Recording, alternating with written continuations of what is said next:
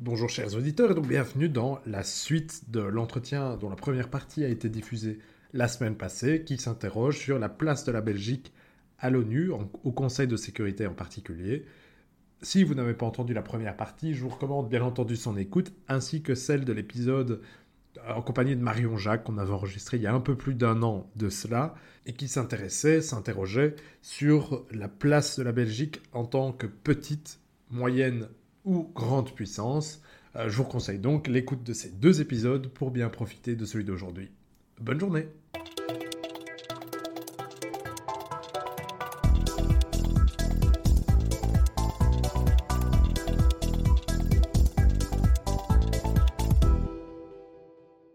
Et vous l'avez dit, la Belgique candidate pour une septième élection, mais donc qu'est-ce que Bruxelles a à trouver comme intérêt, puisque les relations internationales, ça parle quand même d'intérêt, à siéger au Conseil de sécurité On a quelques idées, mais éclairez-nous. C'est extrêmement fondamental comme question, parce que, comme nous le disions tantôt, sans volonté politique, il n'y a rien qui se fait. Le multilatéralisme est vraiment ancré dans l'ADN de la Belgique. Euh, lorsque le gouvernement Pirlo était en exil à Londres en 1940, exactement, euh, la Belgique s'est rendu compte de l'importance du multilatéralisme pour exister. Paul-Henri Spaak a été immédiatement euh, inscrit la Belgique dans l'ONU à sa création. Il a d'ailleurs été le premier président de l'Assemblée générale. On connaît l'histoire. C'est pour dire à quel point c'est ancré dans, dans la Belgique.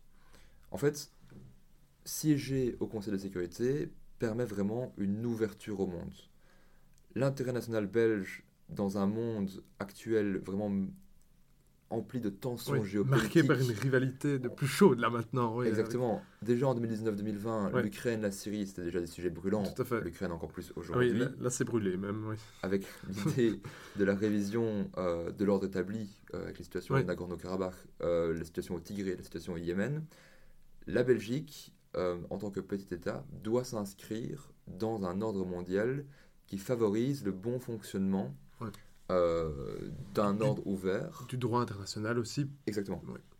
Euh, et dans le fonctionnement de l'ONU en tant que puissance structurante qui est censée pouvoir cadrer les rapports de force.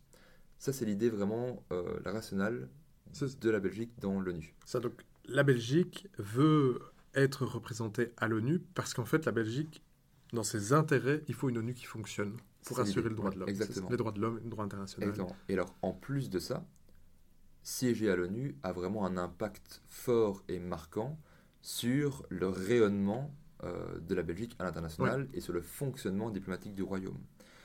Lorsqu'on est membre du Conseil de sécurité, on a accès à énormément de délégations, de représentations permanentes, d'ONG, d'organisations internationales euh, et autres acteurs non étatiques. Et ça permet vraiment de, de renforcer, d'un point de vue extrêmement concret et actuel, des liens avec des partenaires qu'on n'aurait pas forcément l'habitude de, de, côtoyer. De faire en fait du, du, réseautage en quelque sorte, mais dans le sens tout à fait noble du terme. On active ces réseaux, on les tisse et on les renforce. Tout à fait. Et surtout on les actualise. Ouais. Parce que quand on est au Conseil de sécurité euh, de l'ONU, on a une place un prestige, de premier plan.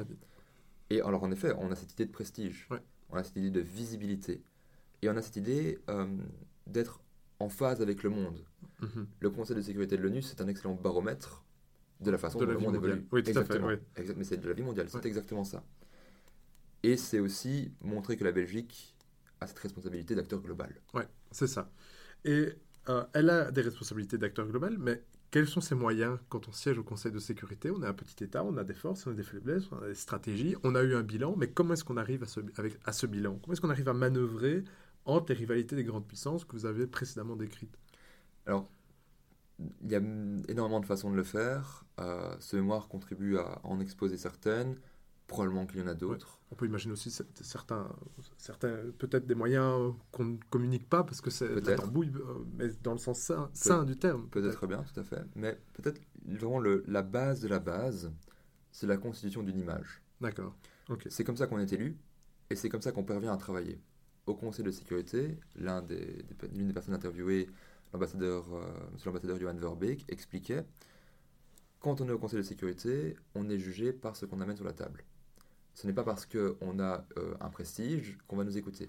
C'est parce qu'on travaille efficacement et dans le respect des choses qu'on sera écouté.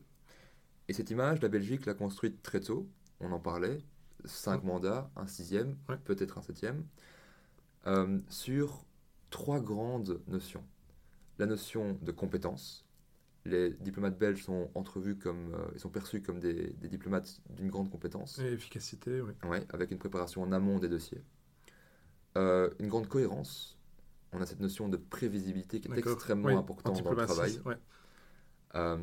et de pragmatisme aussi. Hein. Et on a cette notion aussi de continuité. On a une ligne qui suit un temps long. Et donc on peut, on peut se baser là-dessus de manière prévisible. Un, exemple peut-être de ça, finalement, sur cette continuité, sur cette cohérence, c'est que en Belgique, les gouvernements euh, sont parfois en affaires courantes. oui. Euh, et quelque chose qui fonctionne euh, et pour lequel on n'a pas besoin d'un grand consensus en Belgique, ce sont les affaires étrangères, notamment les affaires de l'Union européenne. Euh, voilà, c'est un aparté, mais... mais non, et c'est d'ailleurs tout à fait intéressant parce que les trois, ces trois caractéristiques expliquent aussi la, je sais pas si on peut dire sur-représentativité, mais la grande représentativité de la Belgique dans les instances de l'Union européenne, au Conseil européen. Il y a eu deux Belges en une, quinzaine d'années. Tout à fait. La, question de, du pays est extrêmement importante. Je n'entrerai peut-être pas là-dedans, mais c'est une ouverture. La question des personnalités euh, également mérite d'être posée.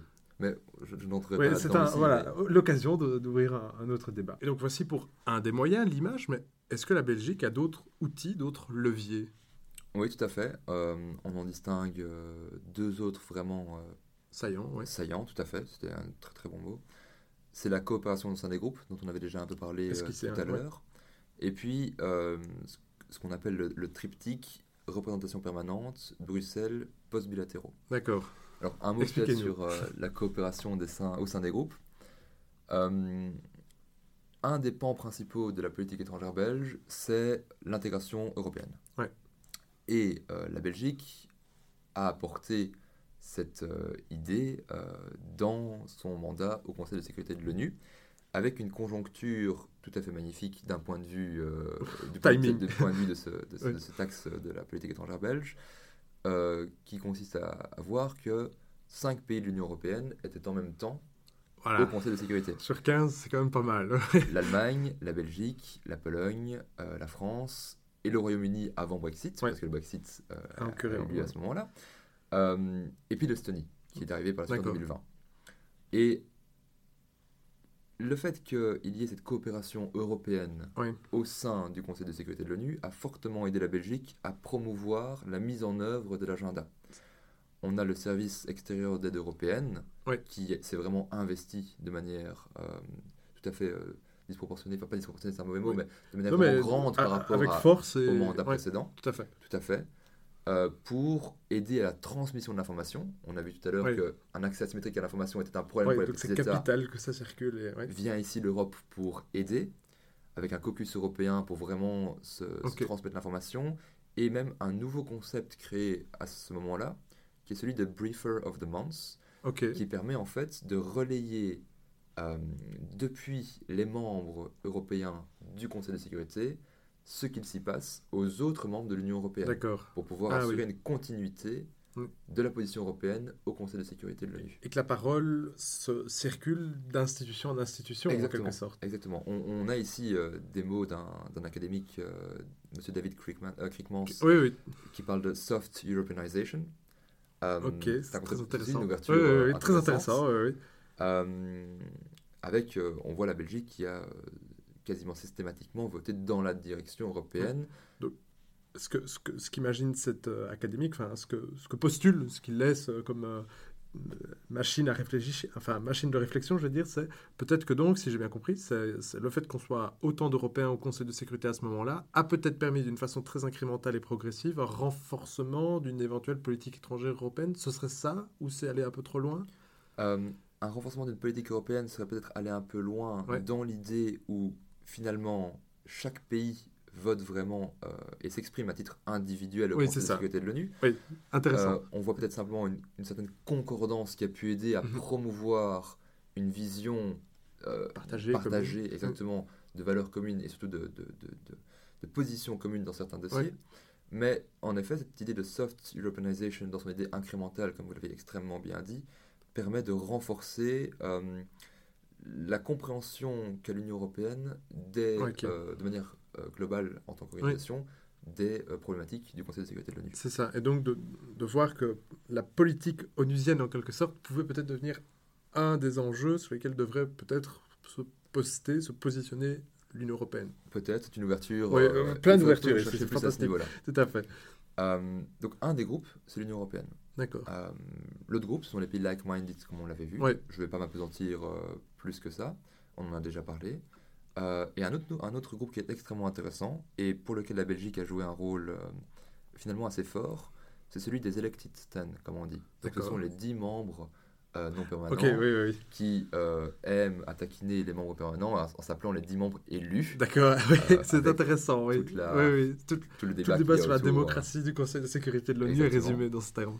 Et en fait, c'est E10, comme on l'appelle sont extrêmement importants parce que finalement, chaque vote compte malgré le veto au Conseil de sécurité de l'ONU.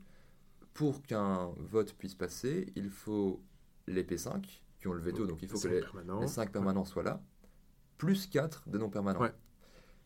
Et donc, si on veut, il y a une sorte de veto caché. Oui, c'est ça. Si les 10 se mettent d'accord, ils peuvent quand même exercer une certaine de pression, un rééquilibre des choses dans, dans, le Conseil. Et la Belgique a grandement travaillé euh, à ce que ces E10 soient unis sur beaucoup de questions dans un Conseil de sécurité qui était extrêmement polarisé sur les questions de la Syrie, sur les questions de l'Ukraine.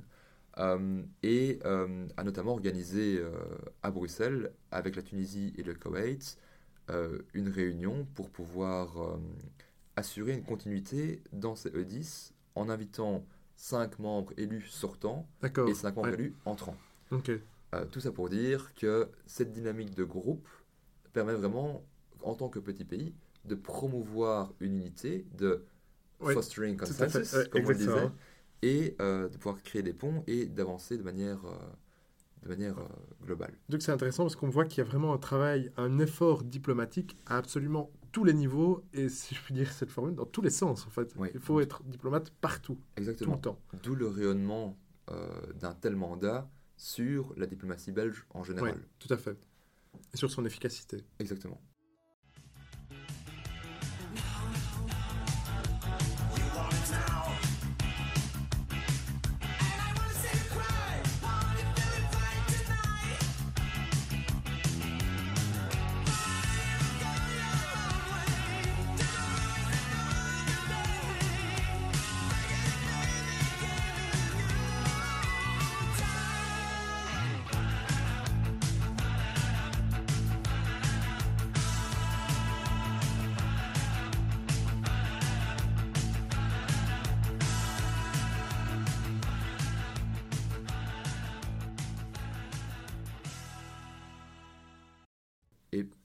Un autre, euh, un autre moyen, donc, euh, comme je l'évoquais tout à l'heure, c'est celui du, triptyque entre euh, la représentation permanente, Bruxelles et les postes, qui a également grandement aidé à faire de ce mandat, enfin à donner à ce mandat la pertinence et l'efficacité dans le travail des dossiers. la représentation permanente constitue finalement une sorte de vitrine de ce qui se passe dans le pays au Conseil de sécurité de l'ONU. Et quand on a finalement peu d'effectifs, dans le cas de la Belgique, c'est pas si peu que ça. pour, un petit État, sans parler de la puissance, c'est quand même assez, un système assez efficace, assez, assez puissant. En, tout cas, ce qui est important de voir, c'est que la qualité des diplomates euh, qui vont devoir être envoyés et euh, leur expérience est absolument primordiale. Oui, d'accord. Parce que ce sont souvent des, des diplomates qui ont été en poste, euh, dans les postes bilatéraux directement, dans des endroits euh, qui sont souvent à l'agenda du Conseil, notamment des pays d'Afrique. Or, on connaît l'expertise de la Belgique euh, dans certaines régions d'Afrique. Tout à fait. Euh, plus important encore, c'est le lien avec Bruxelles, avec la direction mhm. de la diplomatie à Bruxelles. Il faut un lien de confiance extrêmement fort pour que l'information circule et pour que les choses se passent bien. Ce que je veux dire par là, c'est que la Belgique ayant euh, peu d'effectifs, comparativement peu d'effectifs, aux États-Unis par exemple, c'est clair que joue quand même de cette agilité pour pouvoir dans un agenda qui est normalement prévu au Conseil de sécurité, mais qui peut être chamboulé par euh, l'actualité présente, avoir cette souplesse, euh, une souplesse telle qu'il puisse réagir et offrir la position de son pays assez rapidement. Une capacité d'adaptation donc assez remarquable. Exactement. Et ceci est aidé par une compréhension globale de la politique étrangère belge euh, qui euh, est comprise directement par les représentants, représentants, permanents et les diplomates en poste, et également d'autre part par les diplomates à Bruxelles qui comprennent exactement comment euh, fonctionne, l'institution, la représentation permanente et l'institution, parce qu'on a des transfusions entre des diplomates qui ont été en poste à l'ONU et qui sont après aux affaires multilatérales, et vice-versa. Ouais, donc ils connaissent la machine et donc ils savent comment est-ce que la, réponse doit être formulée. Exactement. Et ça, c'est le lot finalement aussi des petits États. cette agilité, cette, cette, cette, informalité dans les échanges et ce lien de confiance euh, est plus difficilement trouvable dans des grosses administrations de plus grosses puissances, de plus gros États. Et peut-être aussi peut-on postuler, aucune idée, et corrigez-moi si je me trompe, mais que puisqu'on a peu de matériel humain, mais on a dit qu'on en avait déjà beaucoup et qu'il est d'excellente qualité, mais du coup on doit en quelque sorte replacer des personnes dans d'autres postes qui acquièrent donc une expérience que peut-être on a moins dans des services diplomatiques plus corpulents ou peut-être que Je, n'ai pas connaissance, je, je, n'oserais pas m'aventurer euh, à donner une réponse catégorique euh, à ce niveau-là d'une manière comparative. C'est une ouverture. Donc, ce que, je n'oserais pas dire, dans les grandes administrations, on n'a pas ce, niveau d'expertise. Mais ce qu'on peut dire à ce niveau-là, c'est que l'expertise est absolument fondamentale pour la Belgique et qu'elle en joue de manière extrêmement consciente. Ça, oui. Euh, et on voit en fait un, champ de manœuvre assez large pour les diplomates directement en poste au Conseil de sécurité de l'ONU, euh, avec notamment des concepts comme celui du joint ownership. On a directement euh, le représentant permanent qui a un accès direct au ministre des Affaires étrangères et qui a une compréhension intime de ce qui doit être fait. Et donc, on ne doit pas chaque fois repasser de gauche à droite, oui, ça. faire des navettes. On a Il y a une indépendance sur le terrain, en quelque sorte. Exactement. Euh, et alors, le, troisième point du triptyque, qui sont euh, les postes bilatéraux, consiste basiquement à, donner toute cette expertise de terrain avec des sources primaires et le travail de terrain du diplomate. exactement. Et parfois même, de nouveau, des mots d'une personne interviewée. certains petits États, tels que la Belgique, ont accès à des informations de par leur image de petit État que d'autres grandes puissances n'auraient peut-être pas forcément. D'accord. Et donc ça, c'est extrêmement intéressant en effet. Et donc, peut-être pour terminer euh, en, guise de, conclusion, euh, alors c'était la question qu'on avait posée à Marion Jacques, mais en sciences humaines, on peut avoir des réalités documentées différentes. Selon vous, est-ce qu'on peut dire que la Belgique est un petit État On a bien noté votre précaution au début de cet entretien qui était de déconnecter petit État à petite puissance. On l'a bien noté, je la rappelle. C'est une question qui n'est pas évidente. Euh, c'est une question que je vais poser de façon assez systématique à chaque personne rencontrée. Ah qui sont praticiens ou, académiques. Euh, quelques, quelques idées ici pour arriver à une réponse finale peut-être à la fin. Euh, on, marque une, nette volonté politique de s'inscrire de manière vraiment durable euh, en tant qu'acteur majeur du multilatéralisme.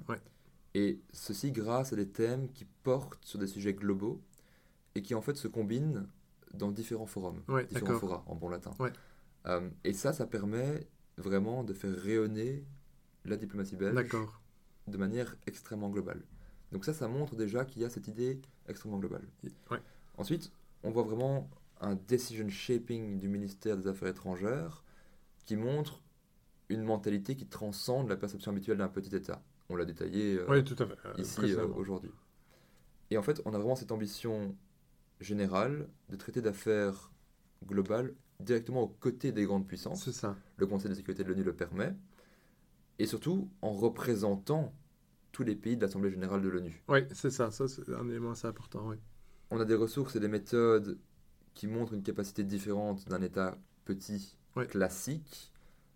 Mais on a tout de même le problème de l'opinion publique, tant belge qu'internationale, qui voit la Belgique comme un petit État, et peut-être même une auto-perception de la Belgique comme étant petite. Et, oui, et une modestie poussée à l'extrême.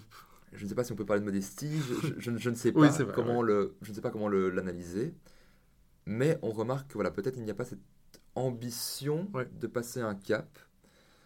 Mais ce qu'on peut dire, c'est que grâce au mandat de 2019-2020, qui vraiment rayonne sur l'image et, a rayonné sur l'image, euh, succès, le ministère des Affaires étrangères euh, s'entend à le dire. On verra dans les années à venir à, quel point c'était réellement C'est sur le temps long, la diplomatie, vous avez raison. En tout cas, euh, par les quelques mots ici qu'on a pu dire, ça semble être un succès sur de nombreux dossiers. Et cet état de fait pousse peut-être à la question de est-ce que la Belgique serait un État moyen Est-ce qu'elle serait un grand parmi les petits Au vu de l'actualité euh, sur l'Ukraine, avec les, les, les, polémiques sur l'envoi des armes ou pas, l'envoi de, de matériel militaire, Bifast, qui est quand même euh, quelque chose de, de fort utilisé par la Belgique, la question n'est pas évidente. Oui, tout à fait. Ce sera, ce sera l'objet de, de, ma thèse, euh, de savoir si c'est ah, une ben moyenne puissance. on parlera peut-être de la puissance un peu plus à ce niveau-là. Je n'ai pas de réponse. Un état moyen ou un grand parmi les petits, c'est plutôt vers ça qu'on se tourne pour l'instant. Eh ben, on a donc noté que ce sera l'occasion de vous recevoir à nouveau pour avoir une idée, une esquisse de cette réponse. Avec grand plaisir. Merci beaucoup, Edouard. Merci beaucoup.